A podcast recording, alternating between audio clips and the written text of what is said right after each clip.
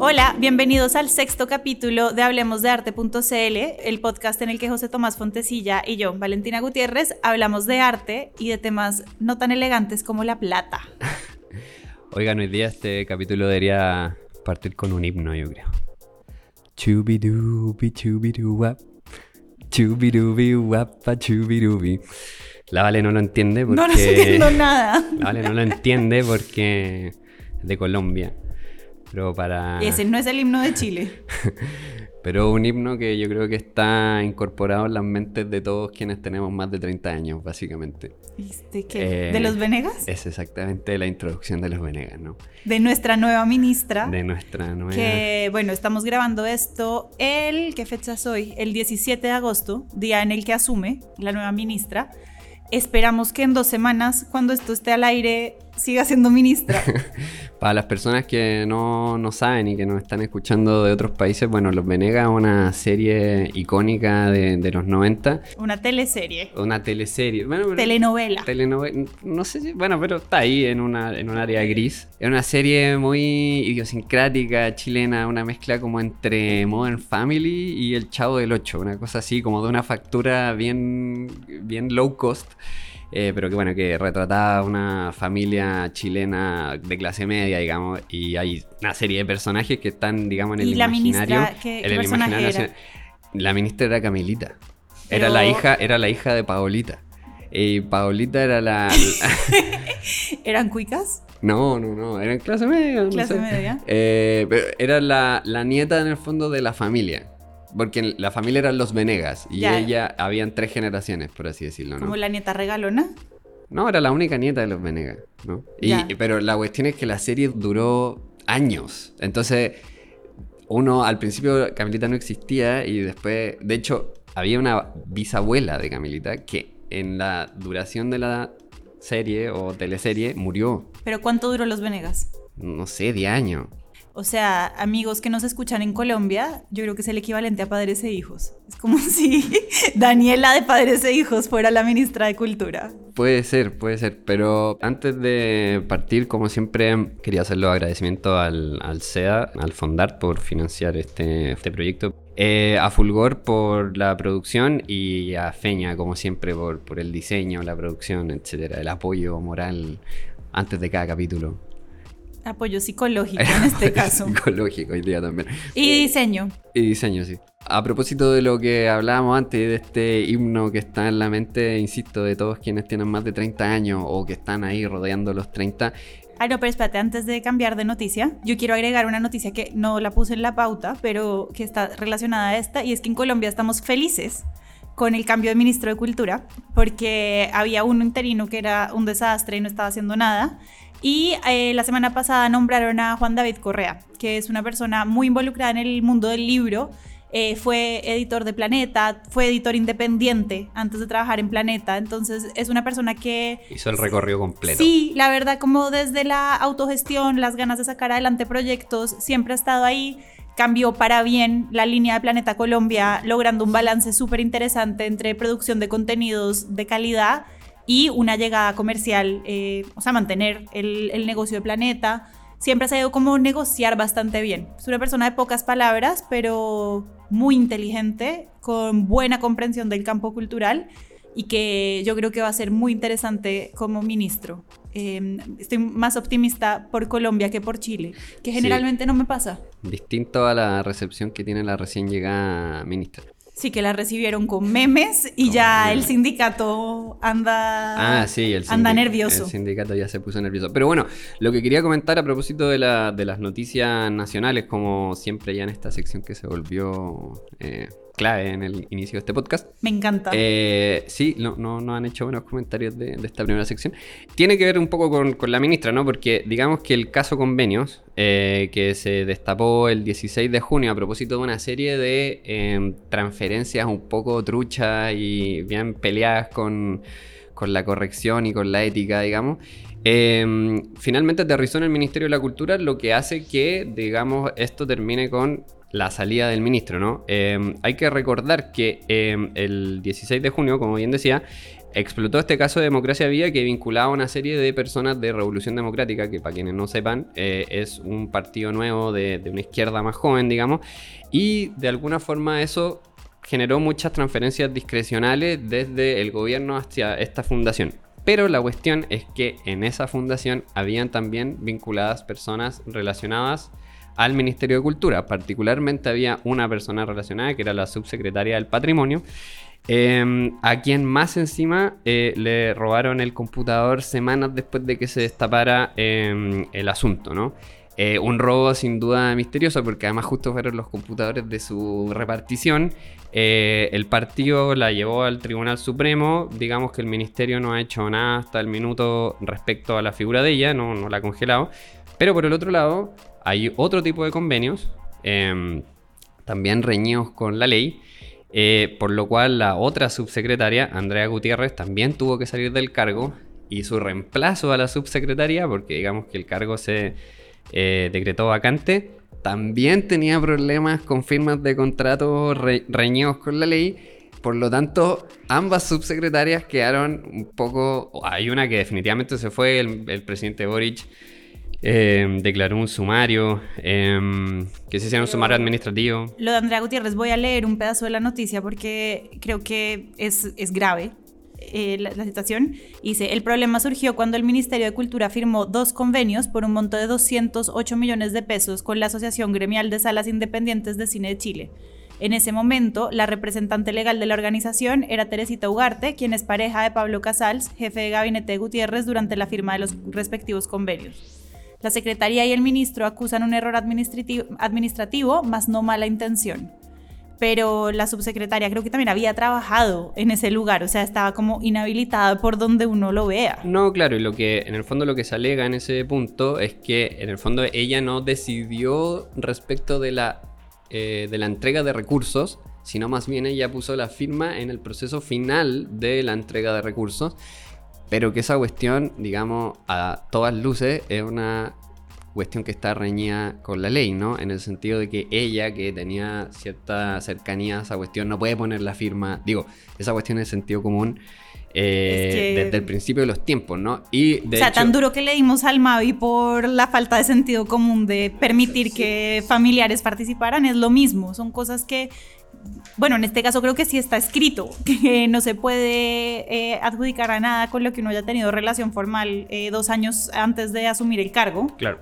No, y esto además se suma a lo que se supo hace una semana atrás, el 8 de agosto en particular, en el caso de Valparaíso, y siguiendo la misma línea de cuestionamientos por millonarios tratos directos firmados por la ex subsecretaria de las Culturas, Andrea Gutiérrez, es que hoy están siendo investigados por eventuales delitos. En las últimas horas surgieron antecedentes por la supuesta arbitrariedad con la que la actual seremia de Valparaíso de la misma cartera, Patricia Mix, hermana de la diputada de Comunes, Claudia Mix, firmó 17 convenios por más de 230 millones de pesos, ¿no? Y, a propósito del, bueno, de lo que hablábamos de la ministra, ¿no? El ministro de Justicia hace una semana en una entrevista decía un poco el rollo de los errores administrativos y que muchos de estos errores tendrían que ser subsanados por cursos de eh, administración pública para quienes entraban recién en el gobierno.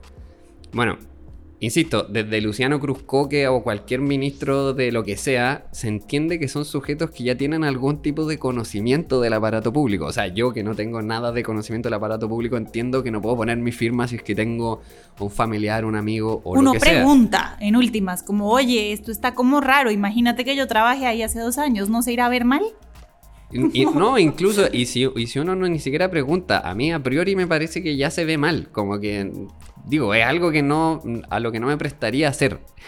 Eh, y entonces, por lo mismo, a propósito de los reclamos o algunas eh, suspicacias que despierta el nombramiento de la nueva ministra, eh, claro, lo que, lo que alegan los, los distintos sindicatos, o uno más bien en particular, justamente el que estuvo en paro a, principio de año, es que justamente tiene que ver con eso, con la falta de experiencia en lo público, ¿no? Y que creo que a propósito de una de las primeras entrevistas que hacíamos de este podcast, ¿no?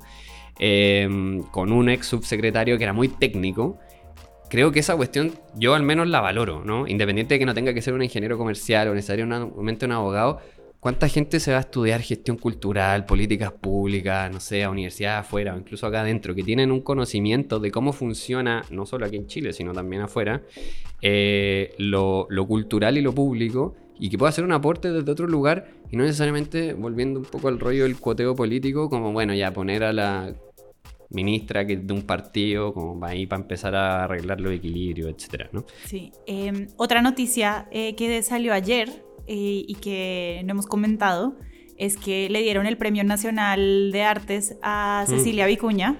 Em, yo espero que con esto se acabe el discurso de que en Chile nadie valora a Cecilia Vicuña, porque ya tiene el Premio Nacional de Arte, tiene eh, la retrospectiva en el Bellas Artes y lo tiene en un momento en el que yo creo que tiene bastante buena salud y que eh, recibirá el premio por muchos años, porque la mamá está viva, o sea, longeva es la familia Ramírez. No, no, claro, y además un poco lo que comentamos unos capítulos atrás, ¿no? O sea, también en buena hora se elige a alguien que, está como en un momento súper deslumbrante y que la cuestión no es una cosa póstuma, ni es una cosa como en los últimos años de su vida, sino que en verdad es una ponderación, digamos, de la carrera de un artista que está en un buen momento y que, independiente de los gustos de cada uno, justamente lo merece, ¿no? Creo que está en un momento muy, muy brillante en ese punto. No, a mí lo que me carga no es la obra de Cecilia Vicuña ni la relevancia, sino el discurso. estaba leyendo una noticia sobre, mm, sobre este nombramiento y, es, y empezaba como, nadie es profeta en su tierra. Y es como, ¿qué más profeta quieres ser? Que tienes el Bellas Artes entero y el Premio Nacional. Es, como lo mejor que, que, hay en este país.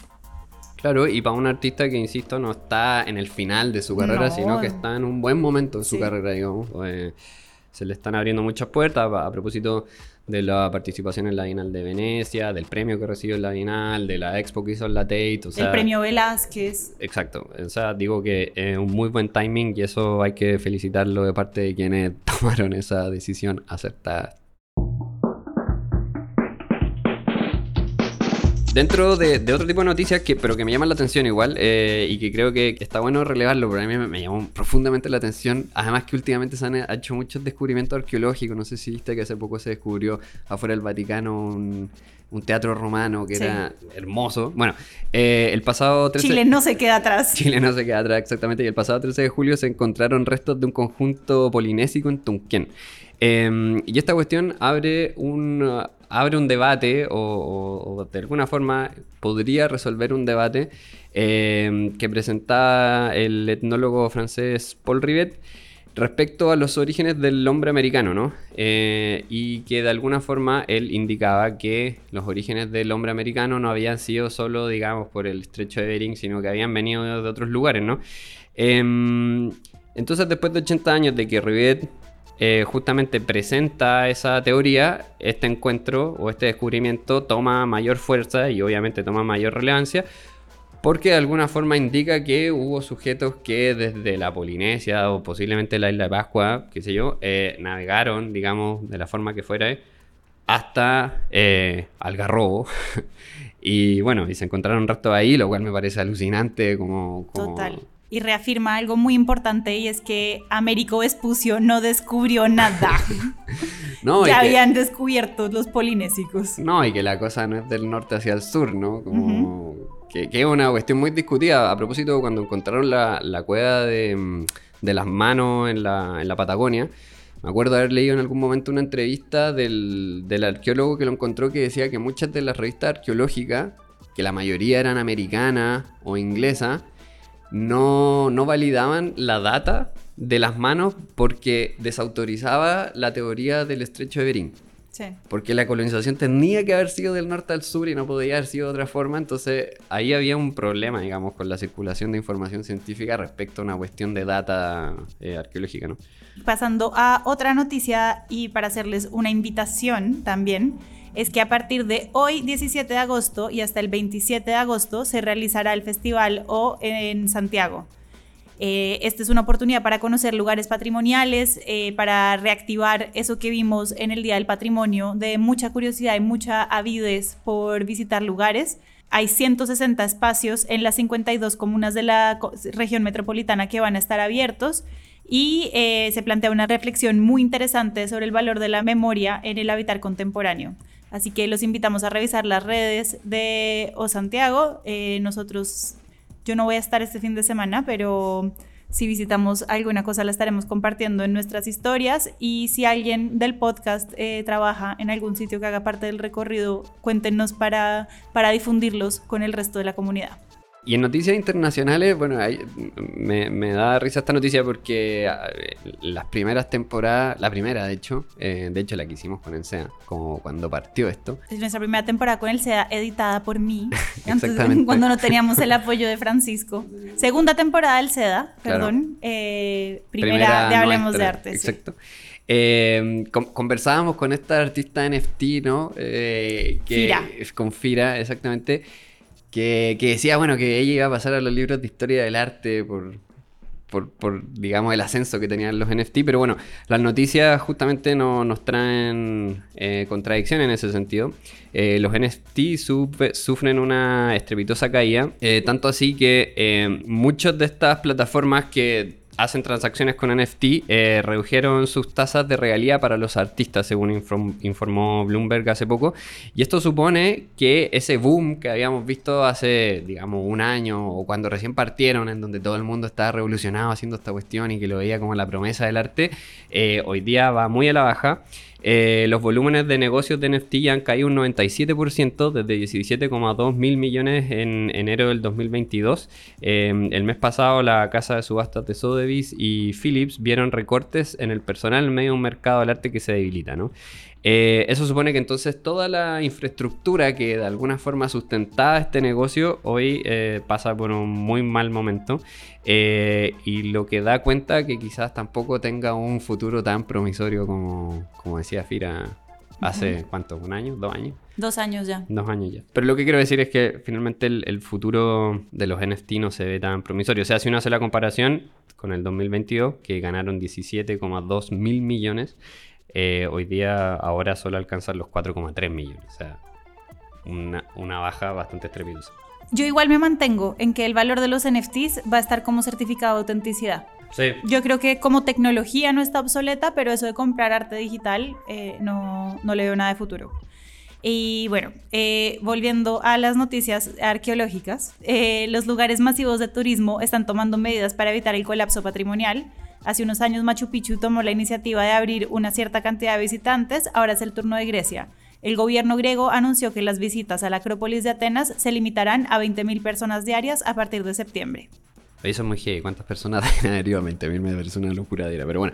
Y volviendo a Latinoamérica, bueno, Marta Minujín, eh, y a propósito también de, lo que hablábamos sobre Cecilia Vicuña, ¿no? Como estos grandes reconocimientos, va a ser su primera gran retrospectiva en, en la Pinacoteca de Sao Paulo, mientras prepara una exposición en el Museo Judío de Nueva York, ¿no? Y eso supone que es como, digo, creo que es de estas artistas argentinas que también está, o, en los últimos años estaba en un muy buen momento haciendo una serie de retrospectivas en grandes museos que quizás posiblemente en algún momento llegue en Chile. Noticias de la Bienal. Noticias que nos gustan. A ver, cuéntanos. Por primera vez en dos décadas, Nueva Zelanda decide bajarse de la Bienal de Venecia debido a la insuficiencia de recursos, así como a preocupaciones sobre la financiación y la carga de trabajo. Muy madura la decisión de Nueva Zelanda, ¿no? Bueno, si no hay plata, como no se puede ir, ¿no? A mí me parece que de pronto alguien en el Ministerio de Nueva Zelanda se mandó alguna cagada ¿Alguna y, y, están diciendo que es por austeridad, como con lo de la feria de Frankfurt. Mm, puede ser. Eh, pero por su parte, Níger, que como saben, o si no saben, van a saber ahora, eh, acaba de pasar por un golpe de Estado, eh, tiene en vilo su participación después del golpe de Estado que sucedió el 26 de julio. Y si bien el comienzo, el Ministerio de Cultura, de Turismo y Artesanía desapareció, o sea, digo, habían dos personas que eran las personas clave, entre ellos el Ministro de Cultura, insisto, en la organización de, de la Bienal.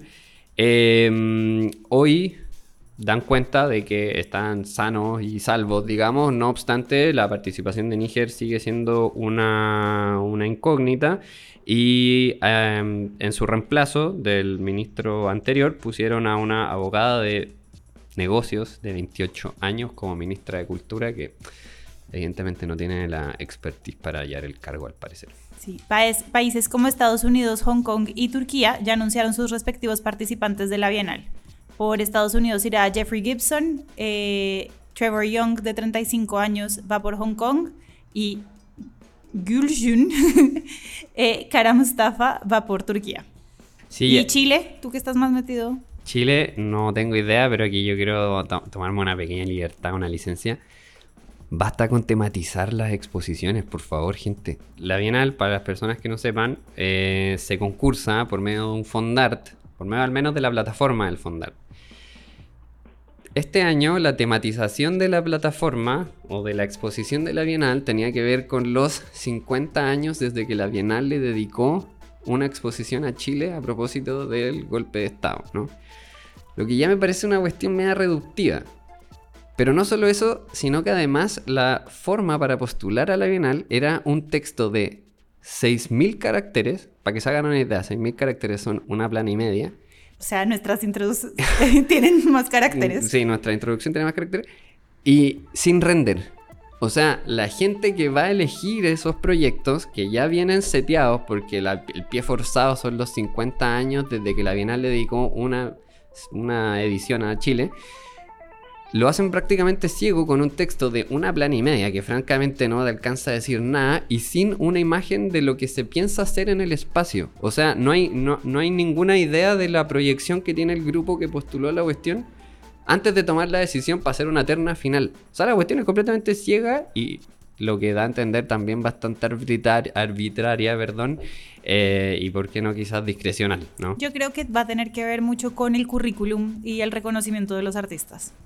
No, claro, y, y- pero también quiero, ah, quiero referirme a eso, porque también me impresiona esa cuestión de que se exige una, una edad mínima de 8 años. Ujú. Como Como si- ocho años activo. Claro, como si la longevidad supusiera algo así como mayor creatividad, y esa cuestión es muy absurda, o sea, No, pero yo creo que tiene que ver con que ocho años en el campo dan cuenta de que es alguien que va a ser capaz de ejecutar el proyecto. No, claro, pero también se entiende que el, el- el ministerio, digamos, si es una cuestión de una institución seria, no arrojar al mundo a, a tres personas con 100 millones de pesos en el bolsillo y arréglesela a usted. Me imagino que hay una supervisión, que hay un acompañamiento y que, Yo creo que tú estás sobreestimando digo, el involucramiento del ministerio. yo esperaría que los recursos públicos se usaran de esa manera. Por lo mismo me parece que si un tipo que tiene 28 años, que tiene 25 años, tiene una idea genial, el tipo, la persona más creativa del mundo, y se le ocurre un proyecto fantástico para la Bienal, no veo por qué no darle la posibilidad solamente porque no tiene 8 años de carrera. Eso me parece muy absurdo. Y, y lo digo en el caso, por ejemplo, en el caso de Hong Kong, ¿no? El tipo tiene 35 años, o sea... Sí, pero 35 es distinto a 25. Y también yo digo, imagínate que tú a los 25 tengas una excelente idea, vas a la Bienal y después de eso, ¿qué? ¿Dónde expones? ¿Qué? O sea, Bueno, de la ya. Bienal a, a postular al premio del Mavi, no, yo creo que está bien que la gente haga Eso será. de los pasitos por la carrera. Eso será problema de, de- de la persona futura. Pero más allá de eso, lo que quiero decir, independiente de, de- de si esa carrera, qué pasa después con esa carrera, lo que quiero decir es que esa relación entre como genialidad y edad me parece que... Me parece que el que está hablando de genialidad pensado. eres tú. O bueno, no sé, de... Porque pensar que un niñito de 25 años es un alumbrado y va a ser un mejor proyecto que alguien que sí tenga carrera, no, no estoy de acuerdo. No, no, pero más allá de eso, sí, el punto es como, ¿por qué poner esa cortapisa? Ya. es, es- eso simplemente para mí es el, el punto. ¿Por qué simplemente no hacerlo abierto? ¿No? Como, ¿qué importa si tiene 8 años, 10 años? O sea, que tenga 20 años tampoco lo hace, pensando en todos los ejemplos de artistas con 20 años de carrera que son un desastre. No sé, no sé qué tipo de, no sé qué tipo de garantía me entrega que tenga 8 años de carrera, 10 años de carrera, no, no sé, No realmente. sé, Yo siento que da más confianza, pero para seguir peleando, vamos al tema de hoy. Como anunciaba la Vale antes, hoy día queremos hablar de un, de un tema siempre medio polémico. en el- Del dinero. Del dinero. Se supone que uno en la mesa no habla de, De plata, dinero, ni de política, ni religión. ni de religión. Y nosotros hablamos de todo menos religión. religión. Deberíamos tener uno de hablemos de religión. Podríamos invitar a Valdemar Sommer. Claro, entonces hoy día nuestra intención es hablar de esta relación siempre compleja del, del- del mal llamado o bien llamado, no sé, arte comercial, pero o, de la comercialización del arte más bien. Eh, entonces quiero partir simplemente dando algunos, algunos datos que me parecen interesantes poner sobre la mesa, sobre todo pe- pensando en que digamos que quizás en nuestro contexto a veces es difícil vislumbrar los volúmenes de venta, siempre hay cuestiones que son media opacas en el mundo del arte, ¿no? Eh, las galerías a todas se supone que les va bien, a los artistas también todos les va nunca, bien. Nunca ha bajado el precio de una obra las galerías. bueno, lo hablábamos a propósito del texto de Juanjo Santos, ¿no? todo el mundo triunfa, pero finalmente no están así. Entonces, bueno, según algunos reportes, eh, el mercado del arte en 2022 estuvo en un nivel muy alto, ¿no? Alcanzando algunas subastas récord en Nueva York en noviembre por un total de 3.200 millones de dólares, ¿no? Acompañado además de grandes ventas en las últimas grandes ferias del año, particularmente en Art Basel Miami. Em, entonces, en relación a la subasta, en el 2022 hubo seis lotes que alcanzaron precios superiores a los 100 millones de dólares, superando incluso la bonanza de ventas que había tenido las casas de subasta en el 2017 que si recuerdan bien, el 2017 estuvo marcado por la venta del Salvator Mundi de Leonardo da Vinci por 400 450 millones de dólares y por una pintura de Basquiat en 110 millones de dólares, ¿no? No obstante, las predicciones para el 2023 eh, no son tan buenas o no eran tan buenas al final del 2022, particularmente por, la guerra en Ucrania, eh, por la baja en, en, la economía china, en la economía estadounidense, etcétera. Y em, algunos números son dignos de mirar con cautela, según em, el sexto reporte eh, económico que realiza Art Basel y el banco UBS. ¿ok? Entonces, em, en el 2022, según este reporte, las ventas mundiales de, de arte aumentaron hasta alcanzar los 67.800 millones de dólares, un aumento del 3% con respecto al 2021. Y si bien esto suena muy bien, insisto, a propósito de lo que decía antes. Em, el extremo superior del mercado fue el motor del crecimiento, con obras con un precio de más de 10 millones de dólares como el único segmento que aumentó el valor. ¿no? obstante, lo que muestra este reporte es que en la zona baja de, que, habla más bien de las galerías. Em, aquí dice, eh, digamos, eh, la parte de los dealers, eh, efectivamente muestran una baja em, y muestra una disminución de las ventas. Lo que los coleccionistas, por lo que los coleccionistas mostraron más cautela, según dice el reporte, ¿no?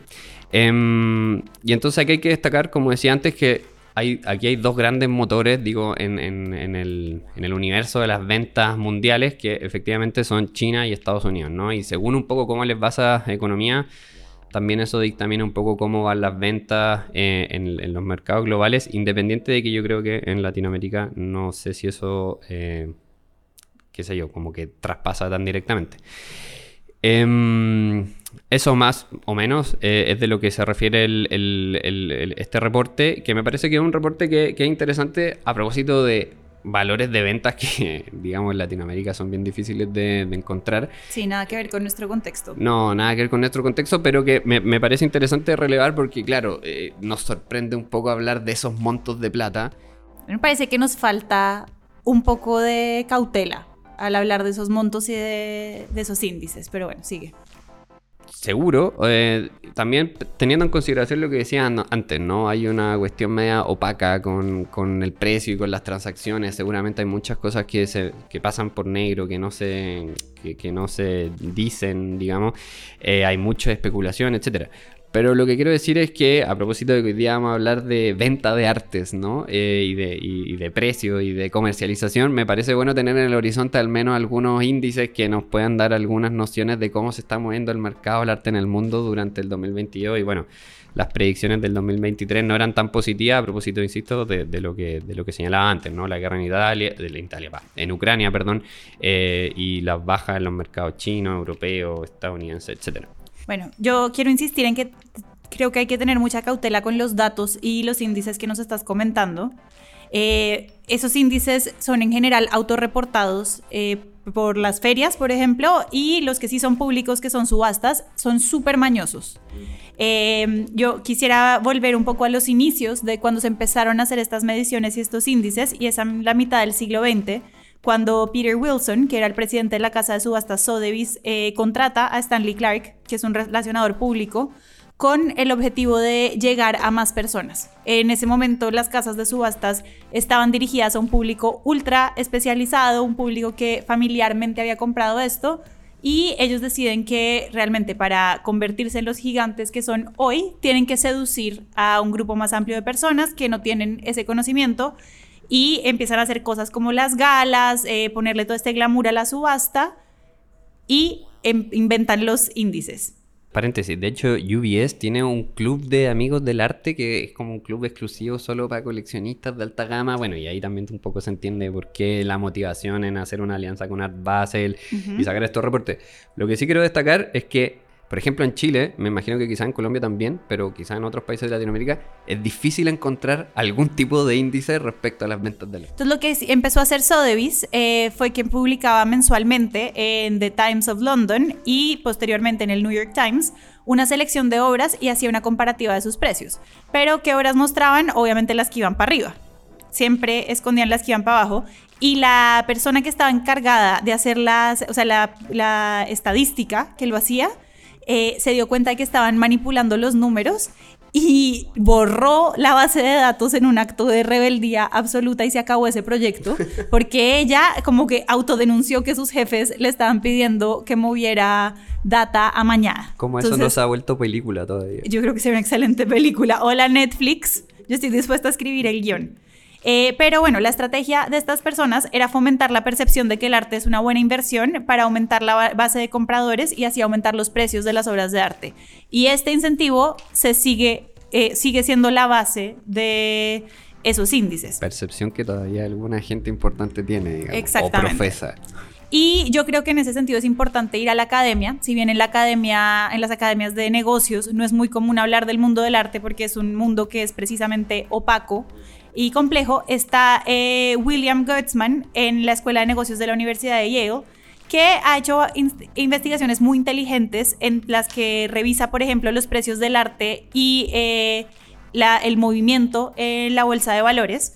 Eh, usando grandes cantidades de datos y mm, me parece muy interesante una conclusión a la que él llega, que yo creo que iría en contra de la conclusión a la que llegó el informe de Art Basel, y es que dice que el precio del arte no sube cuando hay eh, una estabilidad en el mercado, sino cuando hay un aumento en la desigualdad. Cuando los ricos son más ricos, sube el mercado del arte. Y los ricos son más ricos cuando hay crisis porque le pueden cortar el sueldo a todo el mundo, porque pueden cargar más a los gobiernos con subsidios y pueden ellos aumentar su margen de ganancia los ultra ricos se hicieron muchísimo más ricos con la pandemia y también se están haciendo más ricos con eh, la guerra, especialmente porque hay muchos compradores de arte que venden armas, entonces esa gente está dichosa con la guerra en, eh, en Ucrania y bueno. Entonces, claro, lo que señalas no me hace ningún sentido y no le creo nada al informe de Art Basel. Un poco esta historia y estos datos eh, los, em, los, empecé a investigar eh, a partir de un artículo llamado The Data de Tom Forwood en la plataforma Critical Edge, en donde Getzman es citado diciendo, no existe un enfoque mejor para hacer un índice de arte, lo que realmente estás viendo es un resultado estadístico que tiene mucho ruido, errores y problemas. Eh, el mismo artículo plantea que estos índices tienen una serie de sesgos, el sesgo de, de supervivencia, que significa que la mayoría de los índices ignoran los lotes que no son vendidos. Mm. Em, y solamente cuentan los lotes que se venden. Y pues ni hablar de la prensa que como no entiende lo que está leyendo solo se va con los números espectaculares. Claro como el Salvatore Mundi exactamente. Y también hay un sesgo de selección. Eh, es más probable que las obras de arte de gran demanda se vendan en subasta que las de baja demanda. Eh, los coleccionistas tienden a conservar o vender de forma privada las que no tienen eh, un mercado eh, porque también, digamos, hay otros factores a considerar como, como la naturaleza de las casas de subastas. Si yo hoy decido que soy artista y voy a Sotheby's y digo, hola, acá está mi primera obra y la quiero vender acá, eh, pues Sotheby's me va a decir, éxitos en tu vida, no tengo con qué comparar tu precio, no tengo visto un coleccionista al que ofrecerle tu obra, yo no me voy a mojar con el fracaso de tu carrera de artista, construyete una carrera y después eh, yo te ayudo a crear esa noticia espectacular de que se vendió muchísimo, pero no, o sea, la casa de subastas no te recibe la totalidad del arte que hay en el mercado. Em, entonces, eso. Eh, y eh, para acercarnos un poquito a, a nuestro tema, que es el de el de la venta, em, yo creo que, es muy importante el rol de las galerías, porque las galerías sí se la juegan con mostrar artistas que todavía no tienen mercado Y creo que por eso para mí es más diciente, por ejemplo, cuando un artista empieza a ser representado por varias galerías, como que lo empiezan a acechar. Eso creo que es un índice de que está habiendo un movimiento. Eh, pero sí, creo que, hay que tener mucho cuidado con la lectura de los índices. Sí, a mí más, más allá de si el, el, índice está bien o mal o respecto a la desinformación, simplemente pongo en valor el hecho de que alguien, quien sea, se dé el trabajo de levantar algún tipo de número y trate de escarbar en la opacidad del arte, ¿no? Ya, pero tú has trabajado en galerías. No, por eso mismo Cuando te digo. preguntan que a uno cómo le fue en una feria, No, todo el mundo dice que vendió todo. No, por eso, o sea, partía la, partía la introducción por ahí, o sea, eh, sin duda eh, eh, hay, hay- hay una opacidad y respecto a esa opacidad, cualquier intento que haya de al menos ponerle, digamos, la cola al burro, por, por decirlo de, de manera bien pedestre, eh, me parece que es un avance en algún tipo de orden versus la opción de, por ejemplo, lo que pasa en Chile, que quizá también en Colombia, digamos que aquí lo mismo que tú decías, o sea, uno va a una galería, te dicen no sé qué cosa, va al taller del, del artista, no sé qué cosa, o sea, ponerle la cola al burro es realmente imposible, ¿no? Eh, porque recién en pandemia, y no sé si será el caso colombiano o, en otros lugares, pues recién en pandemia muchas galerías empezaron a poner sistemas de pago online. Antes esa cuestión no existía, o sea, ni siquiera había como la posibilidad de una boleta, ¿no? Eh, o sea, a, a ese nivel de opacidad había. Entonces, lo que yo digo, más allá de que evidentemente coincido en que hay que mirar con cautela estos números, eh, porque, insisto, un banco como US UBS tiene, qué sé yo, un círculo de amigos que les interesa el arte, y bueno, y Art Basel Miami seguro, o Art Basel en general seguramente también tiene el diente bien largo respecto a generar cierta expectativa eh, respecto al arte y a la bonanza del arte. Eh, sin duda me parece que al menos intentar hacer algo que se acerque a una eh, metodología para medir algo ya me, me- parece un esfuerzo que vale la pena y que digamos podríamos leer de manera crítica pero que ciertamente me, me parece interesante al menos como tener un- alguna información desde dónde partir. Sí, en Colombia, por ejemplo, se creó la casa de subastas Bogotá Auctions con el objetivo de empezar a crear estos datos sobre el mercado local. Y es Mm. súper interesante porque obras que internacionalmente supuestamente cuestan cientos de miles de dólares Claro. se venden en nada porque Nada. no es una, o sea, no es una casa de subastas muy muy elegante, entonces no tiene como todo ese tema del glamour, entonces la gente no va, eh, la gente no se informa en cuánto se venden las cosas y, y te muestra que hay ciertos artistas que están muy inflados internacionalmente y, y ahí todavía se mantiene eso de que en la subasta uno puede encontrar una oportunidad, no como ahora que si vas a la subasta seguramente estás sobrepagando eh, una obra. No, sí, aquí yo a mí me ha tocado ir a un par de subastas de, de fundaciones. ah, ya, y- pero eso es otra cosa. No, por eso te digo, o sea, y hay artistas que se supone que, que venden en unos precios exorbitantes y después no los ven la subasta, como hay gente que más o menos cacha, pirquineando por, por obra a dos chauchas, ¿no? O sea, digo, en Chile es imposible hacer una política pública, por ejemplo, respecto a la circulación de ventas de arte porque literalmente esa información no existe. Eh, pero ni, ni siquiera una inflada, como que no hay. Bueno, para hablar de esto eh, y para hablar de otros temas como el arte comercial o la comercialización del arte de artistas, entre comillas, vendidos, eh, invitamos a Andrés Córdoba, que es director de la Galería La Cometa en Miami. Andrés es antropólogo y politólogo de la Universidad de los Andes en Colombia, que no tiene nada que ver con el Opus Dei para nuestros oyentes chilenos. Eh, tiene una maestría de la Universidad de Goldsmiths en Administración Pública y Políticas Culturales y actualmente eh, trabaja en la Galería La Cometa, que es una galería que tiene más de 35 años de historia con sedes en Colombia, España y que está pronta a iniciar operaciones en Miami, eh, desafío que Andrés está asumiendo en este momento. Así que bienvenido Andrés.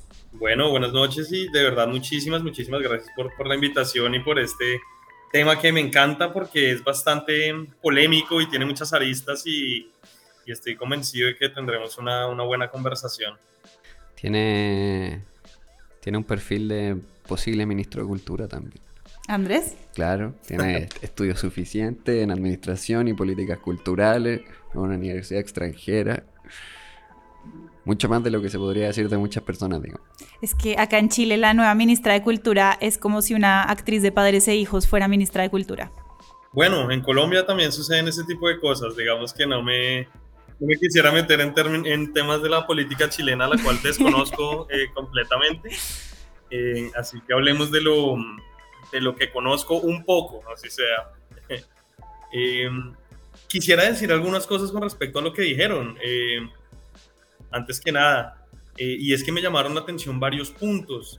Y lo primero tenía que ver con los datos.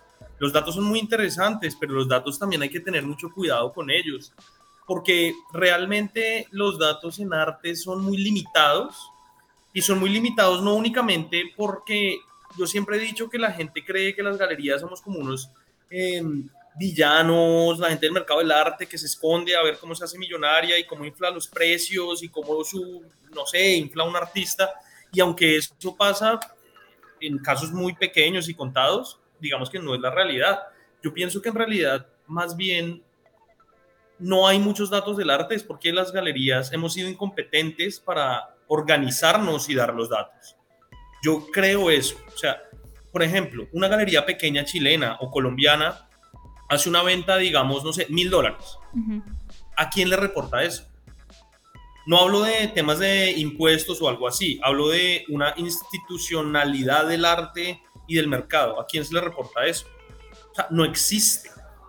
Eso no existe. Por tanto, digamos que los datos que da UBS o el TEFAF Report, etcétera, son unos datos que son, eh, perdón el término, tal vez muy gringocéntricos o mm. eurocéntricos, incluso, bueno, China, por supuesto, pero datos de Latinoamérica, donde cuántas galerías de arte habrá en Latinoamérica, no sé, mil. Esos datos dónde están? Es decir, ¿a quién nosotros como galerías le reportamos? A mm. nadie. Y hemos sido incompetentes y no hemos sido capaces de organizarnos para ver, hey, ¿cuál es nuestro mercado? El mercado real. Porque el mercado real no es el Salvador Mundi de 400 millones de dólares. Ese no es el mercado del arte. No, van y, y ojalá lo fuese. Ay, sí. Esa es mi opinión.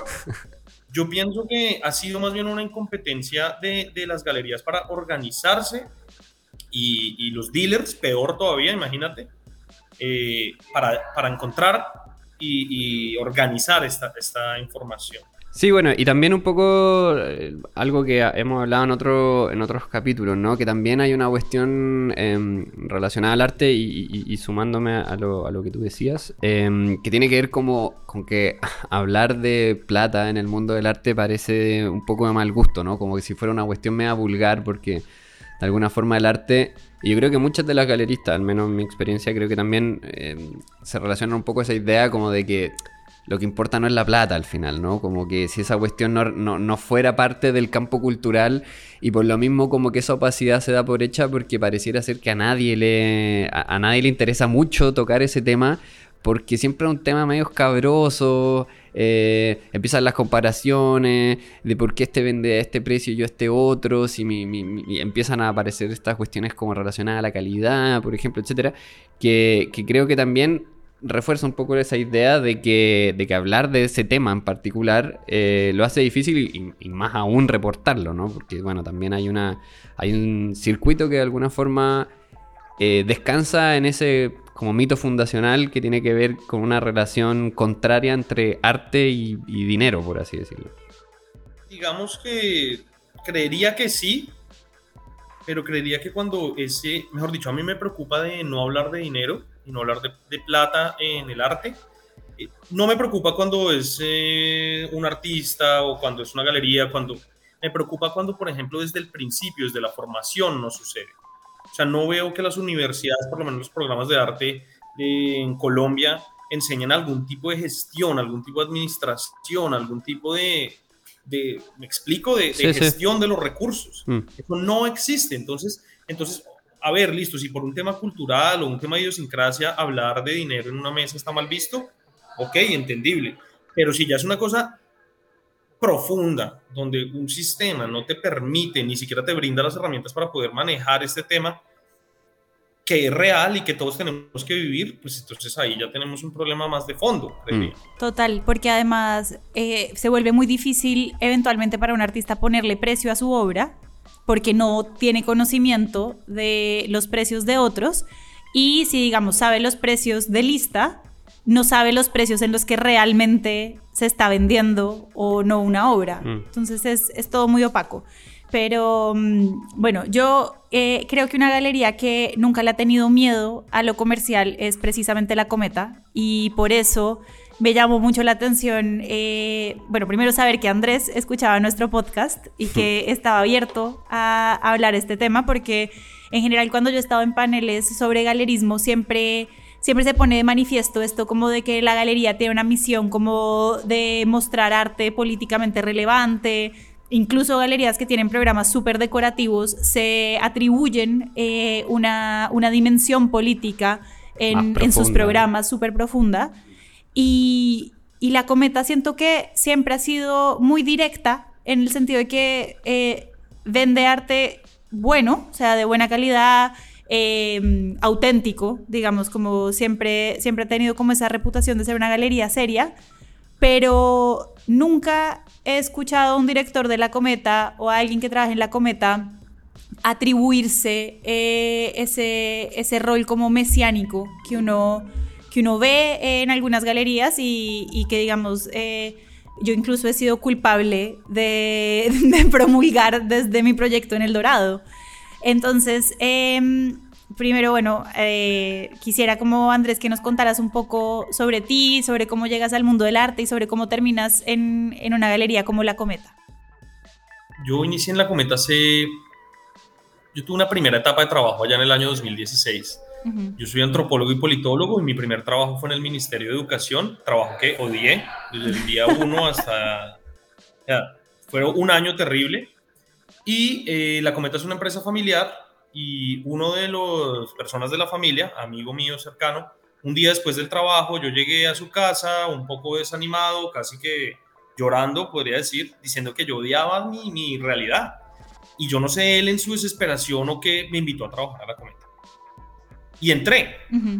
Entré a trabajar a la galería. Eh, como se imaginarán, fue terrible el resultado, fue pésimo. Eh, al final de mi periodo de prueba, podría decirse, de un año, definitivamente me dijeron, oiga, usted no está listo para esto, usted no, usted no puede trabajar en esto, pues porque no tenía un conocimiento a nivel profesional. Por más ganas que tú le pongas a algo, eh, tú necesitas unas herramientas, tú necesitas un conocimiento, una preparación, especialmente en una galería grande. ¿Entraste al área de ventas o a qué? Entré al área de ventas y no mm. vendí, como dicen en Colombia, ni un dulce al frente de un colegio. no pude vender nada, eh, pero lo que sí me quedó fue que yo quería trabajar en la galería y yo quería trabajar en arte. No en esa galería, sino en una galería. Y más adelante ya, bueno, me formé más, eh, tuve una beca, estudié una maestría, trabajé en una galería en Londres y luego la, la, Cometa me llamó de nuevo y, y, aquí estoy desde hace tres años y eh, yo volví después de eso a, a, integrar el equipo de coordinación artística o de curaduría, si se pudiera llamar. Eh, y yo les dije que entraba a la galería solo con la condición de que no me tocara vender te habías quedado traumado. Es un muy buen deal. Sí, que traumatizado. Realmente fue muy fuerte. La presión comercial es una cosa que es muy dura.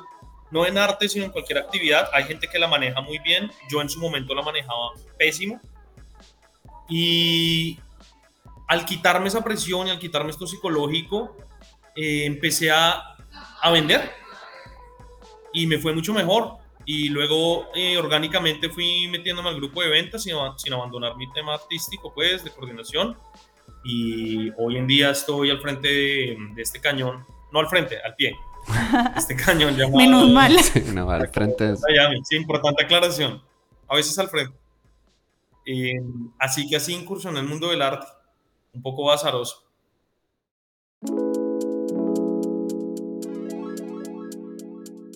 Bueno, La Cometa, eh, como venía diciendo, es una galería que dentro del circuito en Bogotá se ha visto como una galería, entre comillas, demasiado comercial. Es conocida como un lugar para conseguir obras de los artistas modernos que tienen un mercado ya construido.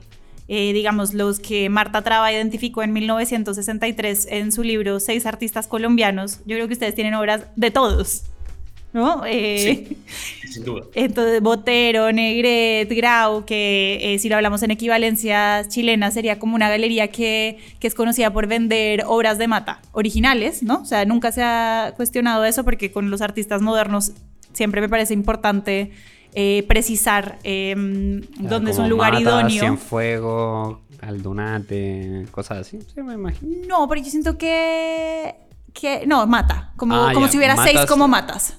Ah, ¿Sí me entiendes? Antunes, podría ser. Eh, mata, Antunes, exacto. como eh, Gracia Barrios, eh, sí, como, como artistas con un mercado ya muy construido. Y nombres muy famosos. Muy famosos. Em, y, pero recientemente, hace como, yo siento que unos cinco años, más o menos, quizás un poco más, eh, empezaron a, involucrar muchos artistas jóvenes, eh, estos con propuestas visuales muy atractivas, pero que no estaban realmente insertados en un circuito institucional. Podría ser arte eh, quizás, y perdón si, me, si estoy siendo irrespetuosa, pero quizás más decorativo.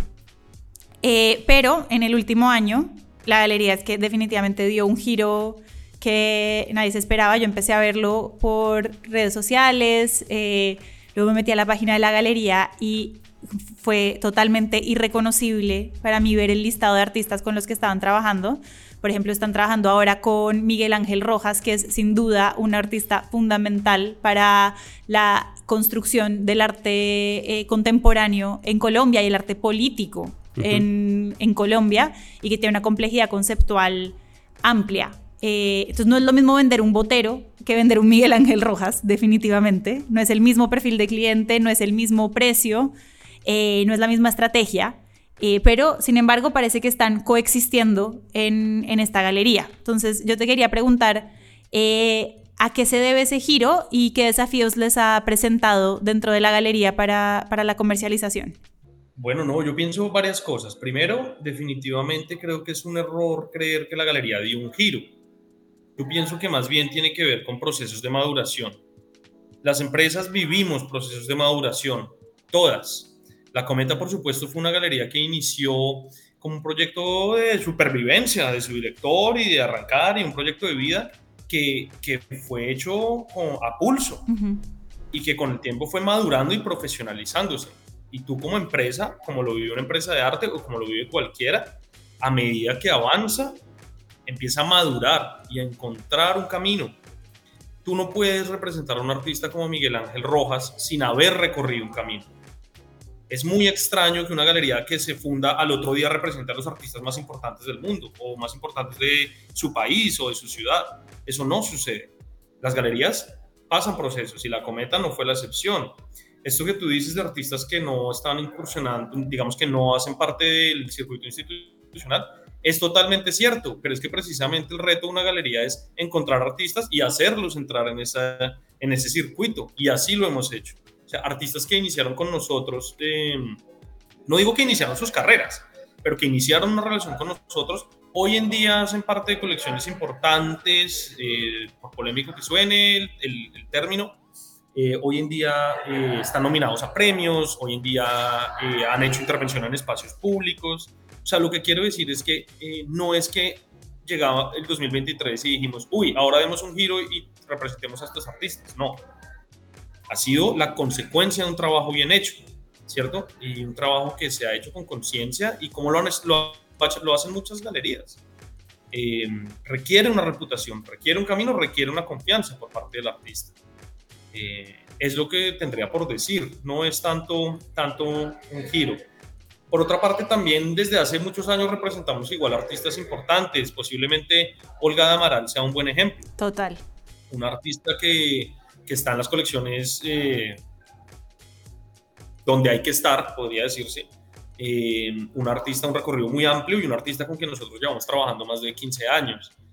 De, de, Olga Amaral quiero, quiero hacer la acotación que es una de las artistas colombianas que hace parte de la colección del Museo de la Solidaridad Salvador Allende, mm. que habla de la relevancia que ella ha tenido y de las conexiones internacionales que ha tenido desde los años 70. Es una artista supremamente importante. Una artista maravillosa y una artista que así como nosotros eh, representamos hace mucho, hoy entra un circuito y a unas ligas mayores. Eh, hoy Lison Gallery también eh, junto a nosotros comparte la representación de Olga de Amaral. Ah, wow. hace como un año. Entonces, digamos que esto es un proceso.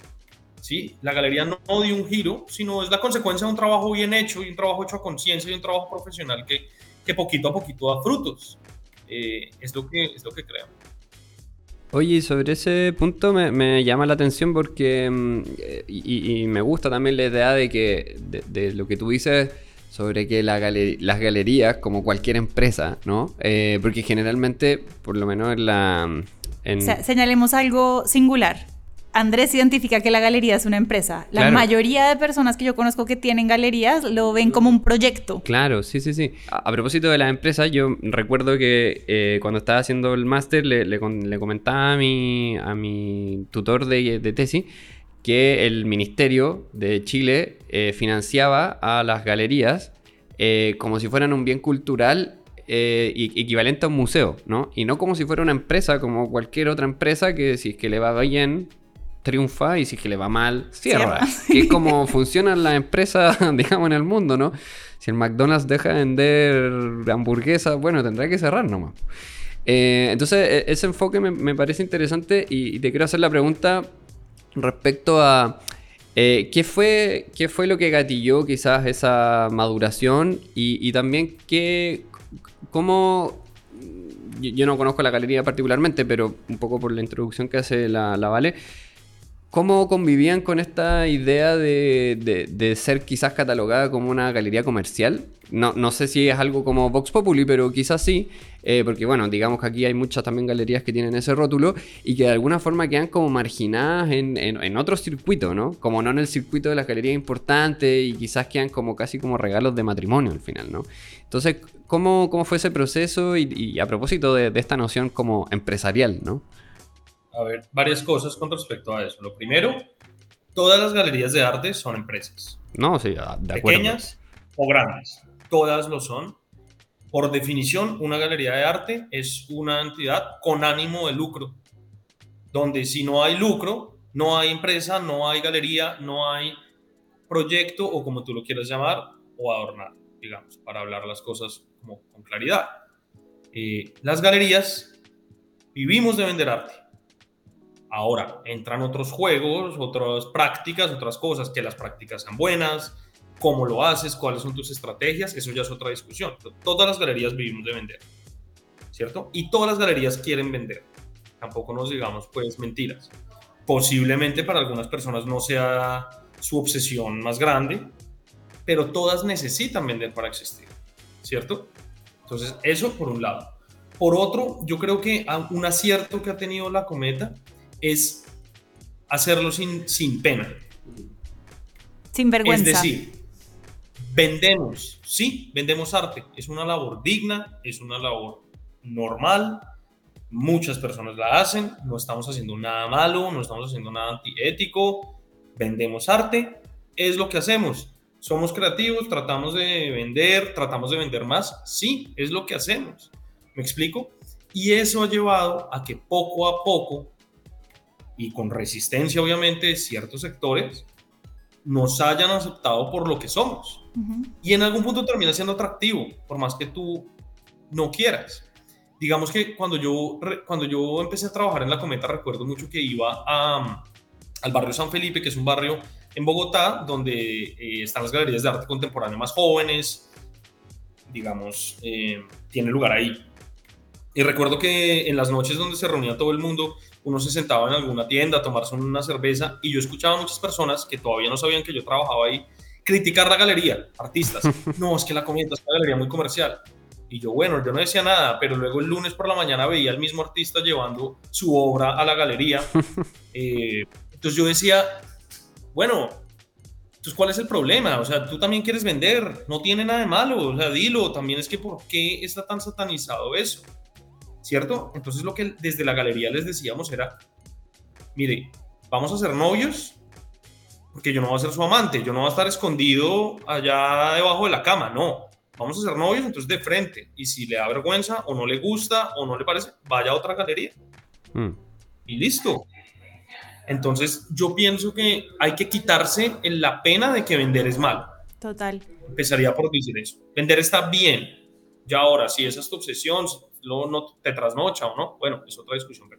Eso es muy importante. Yo creo que eh, todas las conversaciones que han estado surgiendo en torno, digamos, a los abusos en el mundo del arte, a las malas prácticas, a la precariedad a la que se enfrentan artistas, se ha identificado que precisamente lo que tú dices, que para que el sistema funcione es necesario que se venda.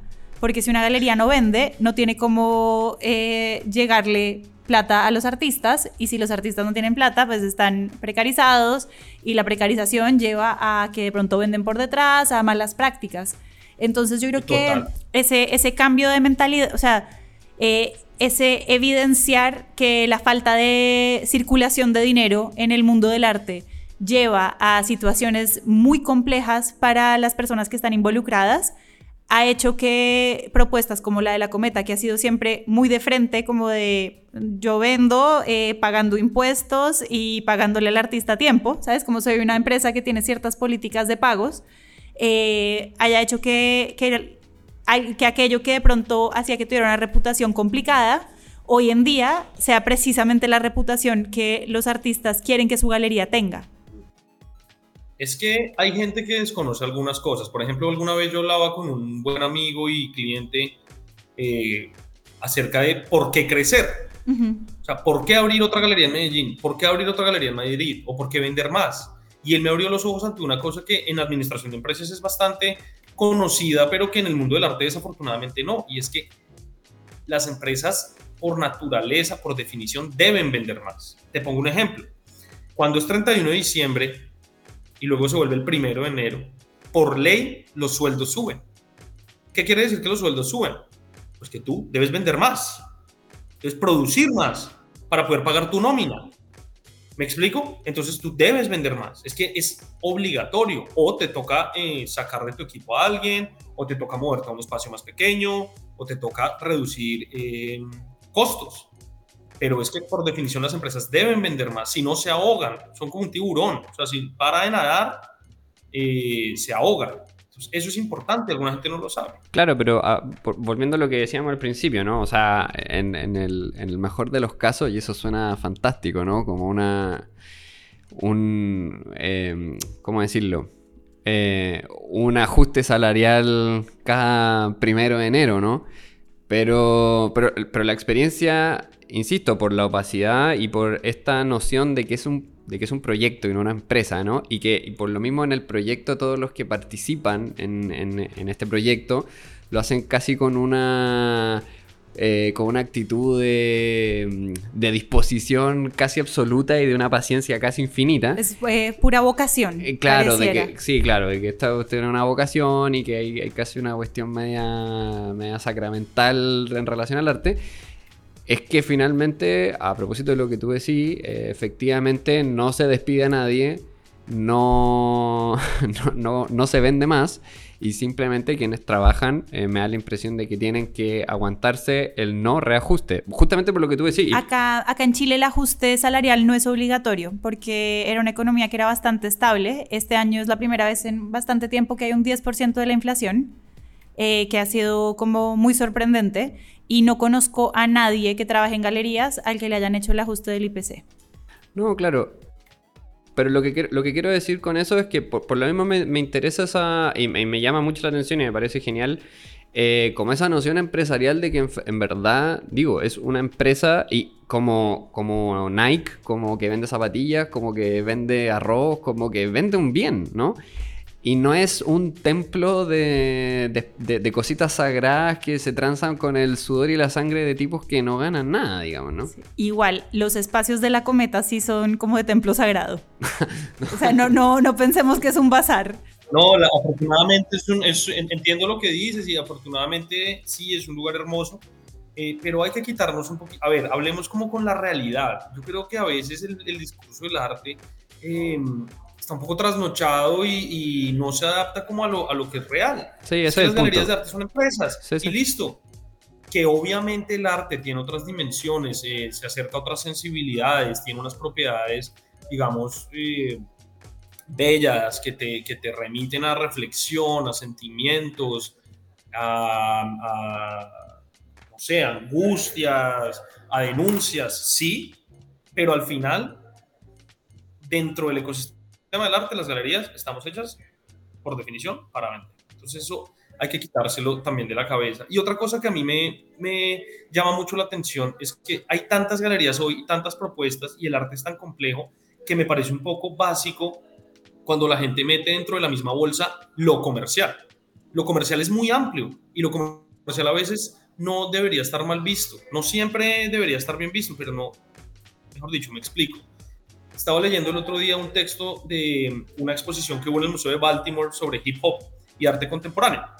Y el texto hablaba de un video de Jay-Z y Beyoncé, en donde, eh, perdonará mi pronunciación de estos personajes, eh, donde ellos rentaron el Museo del Louvre para hacer un video. Ah, sí. Entonces yo Pensaba, entonces en el texto reflexionaban como de qué significa para unas personas del hip hop, decir, de la cultura negra, de las calles, etcétera, rentar el museo por excelencia de la cultura occidental, blanca, etcétera. Es un triunfo y es un triunfo que lograron a través de lo comercial y de volverse ultra comerciales. Por tanto, que ellos hagan eso no es lo mismo que un artista, digamos, no sé, blanco, Miley Cyrus o yo que vas a ver quién lo haga. Entonces, lo comercial en ese caso abrió espacios para estas personas. Entonces, lo comercial no se puede meter siempre dentro de la misma bolsa, en mi concepto. Siempre hay aristas y hay triunfos comerciales que significan mucho.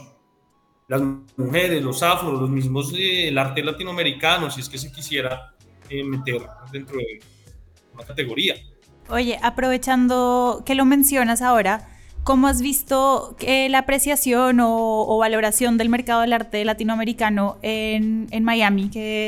Eh, bueno, la directora Art Basel Miami dijo que Miami era la capital de Latinoamérica. Así que, ¿cómo, cómo has vivido eso? ¿Cómo, ¿Qué nos puedes contar a nosotros que estamos tan lejos en el sur del mundo? Varias personas lo dicen, varias personas lo dicen. Eh, Martín Caparrós tiene una crónica fantástica acerca de cómo Miami es la capital de Latinoamérica. Podamos coincidir o no. Yo pienso que naturalmente, y no estoy descubriendo el agua tibia, Miami es una plaza increíble para el arte latinoamericano, pues porque es una ciudad donde hay muchos latinoamericanos que tienen, eh, digamos, que viven aquí hace un, hace un buen tiempo y que, digamos, tienen la vida resuelta de muchas maneras. Entonces, no voy no voy a decir mentiras, lógico, Miami y la acción de abrir acá está relacionada a eso, aunque es una plaza familiar y positiva, eh, donde los venezolanos, colombianos, brasileros, argentinos eh, cumplen una función muy importante en toda la sociedad y son un número muy importante. Así que es evidente, es evidente la cantidad de arte latinoamericano que hay. Y las segundas generaciones, eh, personas de Miami o de Florida, pero que son hijos de nicaragüenses, de mexicanos, de chilenos, etcétera, etcétera. De eso hay bastante y, y es muy interesante ver. Oye, y llevando la, conversación hacia, hacia, otro lugar, bueno, al, principio, hablando de estos reportes, yo decía que, claro, que las predicciones para el 2023 no eran tan buenas eh, bueno, por, los eventos que todo el mundo conoce, la guerra en Ucrania, quizás ciertos conflictos en, China, en Estados Unidos, etc. Eh, y a propósito de eso, eh, hace poco en una entrevista en un diario, una galerista muy famosa en Chile decía, el arte tiene algo bueno a su favor. Cuando hay incertidumbre, la gente compra arte. Nosotros hemos vendido lo mismo con y sin pandemia. Que bueno, podría ser una cuestión real quizás, yo la verdad no, no tengo idea. Pues lo mismo quería preguntarte en tu experiencia, ¿cómo, cómo has vivido esas fluctuaciones? Eh, si es que para ti en verdad eso sucede tal cual, digamos, eh, si eso es algo que el, arte tiene, tiene a su favor, o más bien eso ronda en el ámbito del, de la mitología del, del arte y del valor que se supone que el arte tiene. Yo creo que no tiene que ver con mitología, yo creo que tiene que ver con realidades, es decir, es bastante alejado de la realidad que una galería colombiana pequeña se vea afectada por la guerra de Ucrania, ¿sí me explico? Es decir, como que es tan alejado el conflicto que, que y tus niveles de, ventas son tan alejados de ese mercado tan insignificantes de alguna manera que no se ve afectada por eso. Es decir, yo viví, sí, un caso casi que anecdótico, que fue que atendí a unos turistas rusos una vez en la galería, les hice una venta y luego me dijeron que no me podían pagar porque les sencillamente estalló la guerra en Ucrania. Digamos, es un caso muy puntual, pero no es que, que mi volumen o mis ventas sean tan altas que la bolsa, el mercado en Ucrania o la caída del dólar de Hong Kong, entonces afectó mi venta. No tanto, sí. Eh, creo que eso sucede a niveles muy, muy altos. Por ejemplo, en el caso de la pandemia o por ejemplo, no sé, de, de alguna qué sé yo, fluctuación en el orden político colombiano, no tengo idea, o ahora que está en Miami, quizá el cambio de gobierno.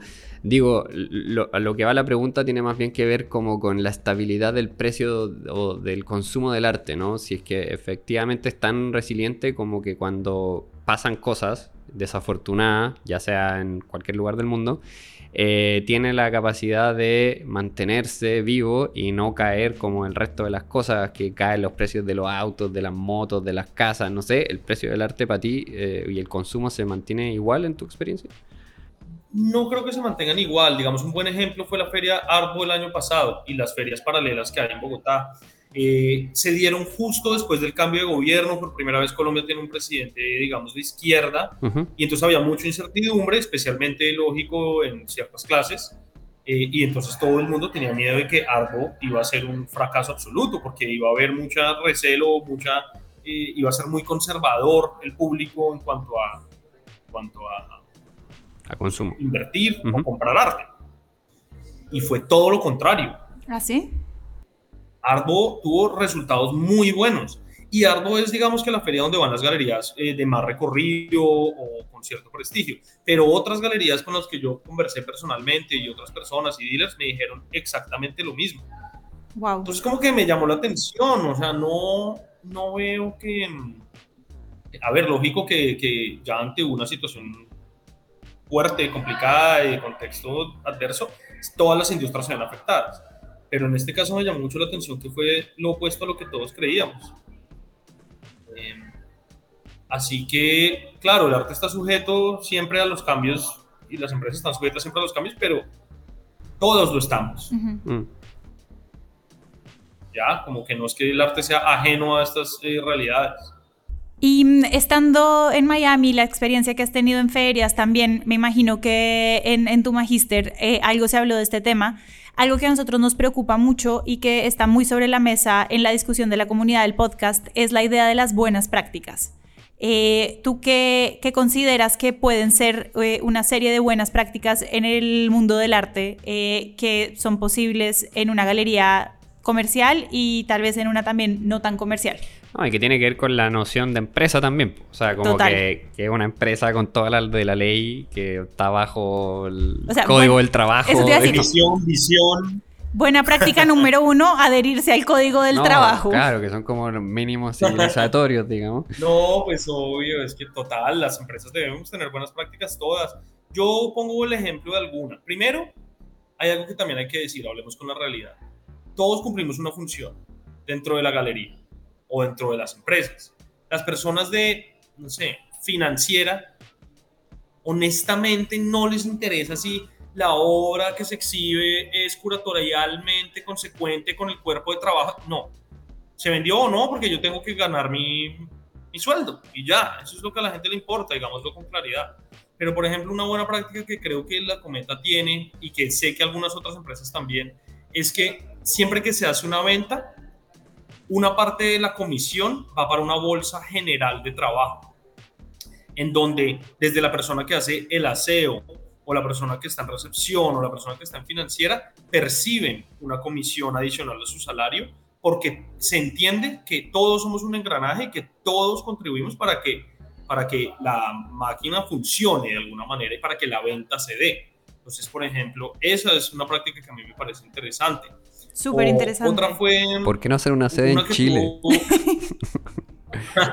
Yo quiero trabajar ahí.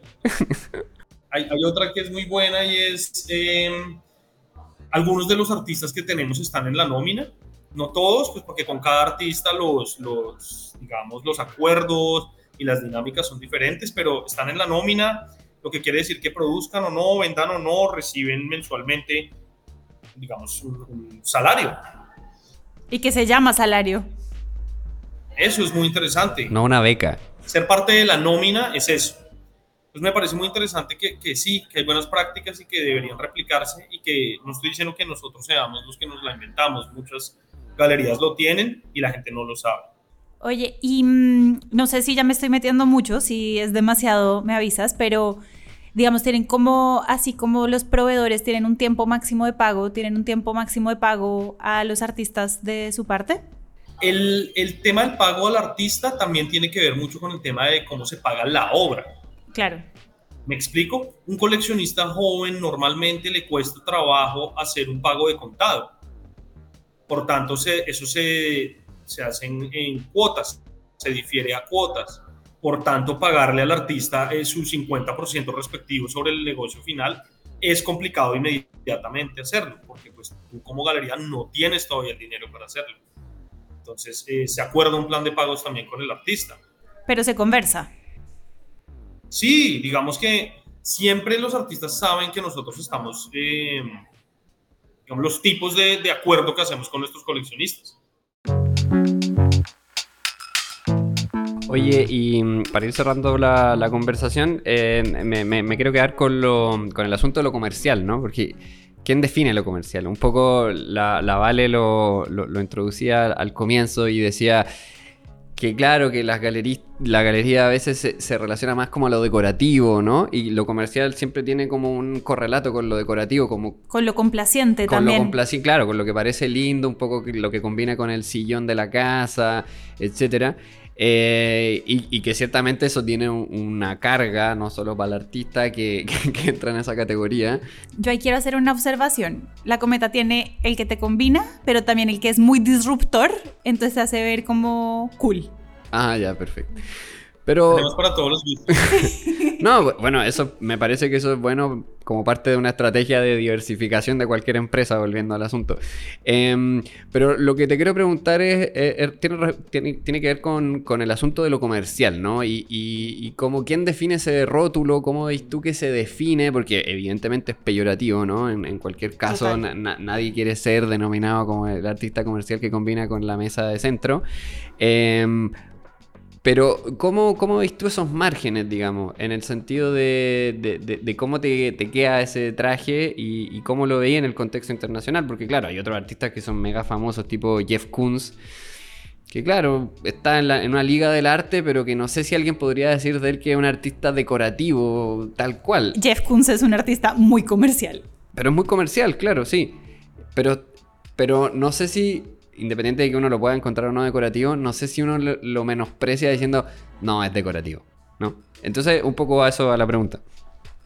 Yo creo que es que también la pregunta es muy complicada. ¿Qué es muy comercial? Claro, Jeff Koons es muy comercial, pero no lo es Ai Weiwei. No, claro. O no lo es Anthony Gormley, artistas que se han ganado todos los premios, artistas que han estado en todas las bienales, artistas que han estado en todos los escenarios habidos y por haber, pero que venden y venden millones de dólares al año. Millones. Entonces, ¿eso no es ser muy comercial? Pregunto yo. Obvio, hay que trazar una línea ya que en algún momento el sentido común te dictará de que Romero Brito no es lo mismo que Anthony Gormley, digamos. Ok, sí, pero sigue siendo Gormley un artista muy comercial, que es parte del programa de las galerías más comerciales del mundo, que son las que más venden. Es la definición de comercial es venta. Eso por un lado. Por el otro, otro ejemplo que a mí me gusta poner es que hace, no, esto ya es como mito, mito popular, yo no sé ni siquiera ya quién lo dijo, pero se supone que creo que un ciclista colombiano alguna vez dijo que en Colombia se muere más la gente de envidia que de cáncer. Y me gusta decirlo porque eh, hay un artista colombiano británico que es Oscar Murillo, que me llama la atención porque es el ejemplo de muchas cosas. Primero, Oscar Murillo en algún momento vendió un montón de obras a unos precios carísimos. Pura especulación. Que eso era, no, que es una especulación, que eso es una burbuja del mercado, que no sé qué, que no tiene validación académica, institucional ni nada. Pero después se ganó el torneo, que es como lo opuesto absoluto. Entonces luego también la gente empezó a decir, no, se lo ganó, pero es que porque su galería lo empujó y es que es palanca y es que es una mafia y no sé qué. Pero luego estuvo, mejor dicho, hasta qué punto uno puede decir, oiga, ya es un buen artista y listo. ¿Cuándo uno lo puede decir? ¿En qué momento? O sea, la discusión sobre Murillo yo creo que es muy interesante porque efectivamente yo creo que hubo mucha especulación al principio eh, y que en la medida en que se ha vuelto mejor artista, sus precios han bajado. Y eso me parece, sí se han bajado. Pero no se hubiera ganado Turner si, mejor dicho, esta esfera más académica se supone que no acepta a un artista que está inflado por la especulación y se lo ganó. Sí, pero yo digo, o sea, en la medida en que fue haciendo obra que se encajaba más con lo que busca el Turner o ese tipo de espacios, los precios de sus obras fueron bajando, eh, volviendo a los índices en subastas que tanto critiqué al principio, porque es que una vive, una habita, está... No tengo por qué estar de acuerdo conmigo mismo, como decía Caselli. Exactamente. me encantó esa frase, no hay que estar de acuerdo con uno mismo. Los, los precios de Murillo han bajado en subasta en la medida en que el reconocimiento institucional ha ido aumentando, y uno cree eso es antiintuitivo totalmente. Entonces el mercado del arte está loco, Punto número uno. El arte no es una matemática, pero hay algo que sí también quiero decir y con lo que tal vez me imagino ya toca cerrar. Y es que no nos dejemos llevar por la noticia. Mm. La gente cree que el mercado del arte, somos una, un grupo de personas que nos reunimos malévolamente a ver cómo le robamos a la gente y, y, cómo nos hacemos millonarios a costa de vender un banano que se cuelga en una pared y se venden 50 mil dólares. Obviamente lo noticioso es que un banano se vendió en 50 mil dólares. 250 mil. O sea, que una galería vendió una obra de arte a un precio justo y el cliente la pagó en el tiempo que dijo y quedó feliz con su obra, eso no es una noticia. Y eso pasa todos los días en todo el mundo. En la China, en Colombia, en Chile, en Estados Unidos. Todos los días se hacen transacciones del arte. Todos los días pasa y todos los días se hace bien. Y esa no es la noticia. La noticia es que alguien infló el precio o que se metió un banano. Entonces, como que la reflexión es, es una industria linda, muchas personas trabajamos aquí, vivimos de esto, es una labor digna y vender arte es emocionante y los invito a acercarse a las galerías y, vivir, de, vivir esto en primera persona. Muchas gracias por esa invitación. Yo me sumo a las palabras de Tomás. Si algún día quieren abrir la cometa Conosur, eh, podemos. desde Hablemos de Arte, estamos súper felices de, de, hacer parte. Vamos, estamos listos. Vamos a empujar ese proyecto. Sí.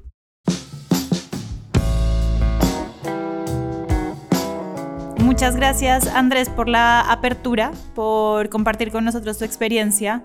Eh, yo insto a todas las personas que nos están escuchando a conocer el programa de la cometa y bueno, nos escuchamos en 15 días para seguir hablando de arte. Saludos.